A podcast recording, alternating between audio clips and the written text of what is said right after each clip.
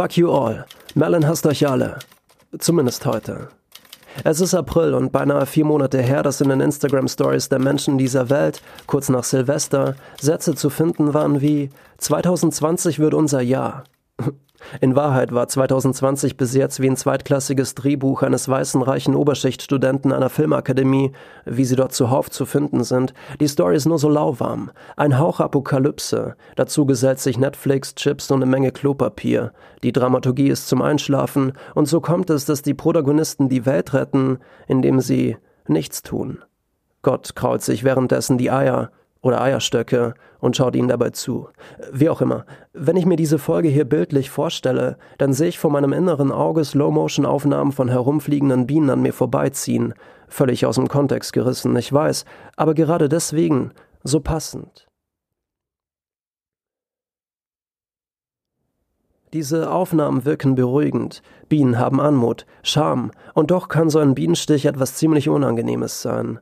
Der Gedanke an diesen stechenden Schmerz erinnert mich an letzte Nacht. Ich hatte einen Traum. Darin bin ich mir selbst begegnet und ich weiß nicht warum, aber mein Ich, das mir gegenüberstand, hat mir in die Eier getreten. So richtig schön durchgezogen mit einem schadenfrohen Lächeln im Gesicht. Ich habe keinen blassen Schimmer, was mir mein Unterbewusstsein mit diesem Traum mitteilen wollte. Auch habe ich keinen blassen Schimmer, was ich euch mit dieser Folge sagen möchte. Ich habe sowieso keinen blassen Schimmer, warum mir hier so viele Menschen zuhören.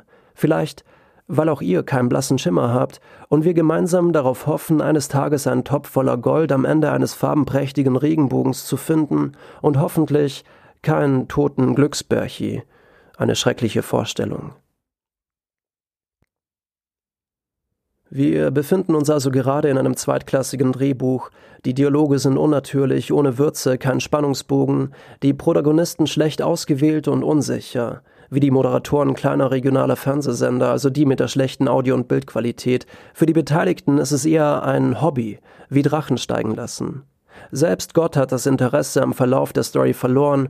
Kurz hatte er, sie oder es darüber nachgedacht, sich einzumischen, aber beim letzten Mal hat es in einem gewaltigen Konflikt geendet, woraufhin sich all die Menschen verschiedener Konfessionen selbst heute noch grundlos die Köpfe einschlagen. Vollidioten. Aber das ist eine ganz andere Geschichte. Ich komme sowieso gerade vom Thema ab was eigentlich gar nicht stimmt, da es in dieser Folge kein wirkliches Thema gibt, und so komme ich schon zum Ende dieser Folge. Ich weiß, wieder einmal viel zu früh, aber in der Kürze liegt der Rotwein. Es ist ein Ende, das manche, manchen von euch schlaflose Nächte bereiten wird. Vielleicht findet manch einer direkt eine Lösung für sich, aber ich kann euch versprechen, dass ihr sie nie vergessen werdet. Es ist ein Gedankenspiel, ein philosophisches Paradoxon über das sich die Menschen schon seit knapp 2000 Jahren den Kopf zerbrechen. Es heißt Theseus Schiff. Es gibt verschiedene Formulierungen, Fassungen. Ich habe sie ein bisschen abgeändert. Der Kern der Geschichte ist aber seit 2000 Jahren der gleiche. So schwimmt in meiner Geschichte das Schiff des Theseus auf einem Meer aus Rotwein, was völlig unwichtig ist, aber ich finde, ein auf Rotwein segelndes Schiff hat irgendwie etwas Romantisches. Wie auch immer. Theseus war einst ein gefürchteter Pirat. Sein Schiff, welches nach ihm benannt wurde, war berüchtigt und hatte schon einige Seeschlachten siegreich davongetragen. Die Menschen hatten seinem Schiff eine Identität gegeben, eine Seele. Doch mit den Monaten und Jahren auf See musste es immer wieder gewartet, repariert werden. Die Matrosen warfen die morschen Planken über Bord und setzten neue ein. Selbst der Mast wurde eines Tages ersetzt. Im Laufe der Jahre wurde jedes Stück Holz an Bord durch ein anderes ausgetauscht und zufälligerweise wurden die ganzen alten Planken in dieselbe Richtung abgetrieben und landeten auf ein und derselben Insel. Zufälligerweise gab es auf dieser Insel einen Schiffsbaumeister, eine kleine Werft. Die Planken wurden am Strand der Insel eingesammelt und als genügend zur Verfügung standen, machte man sich in der Werft an die Arbeit, aus all diesen Planken ein Schiff zu bauen.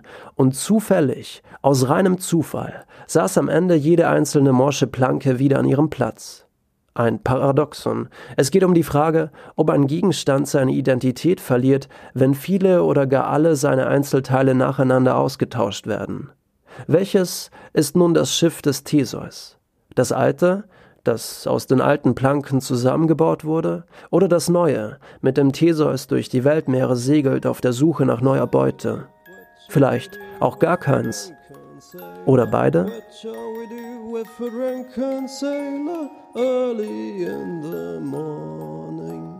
Cheers.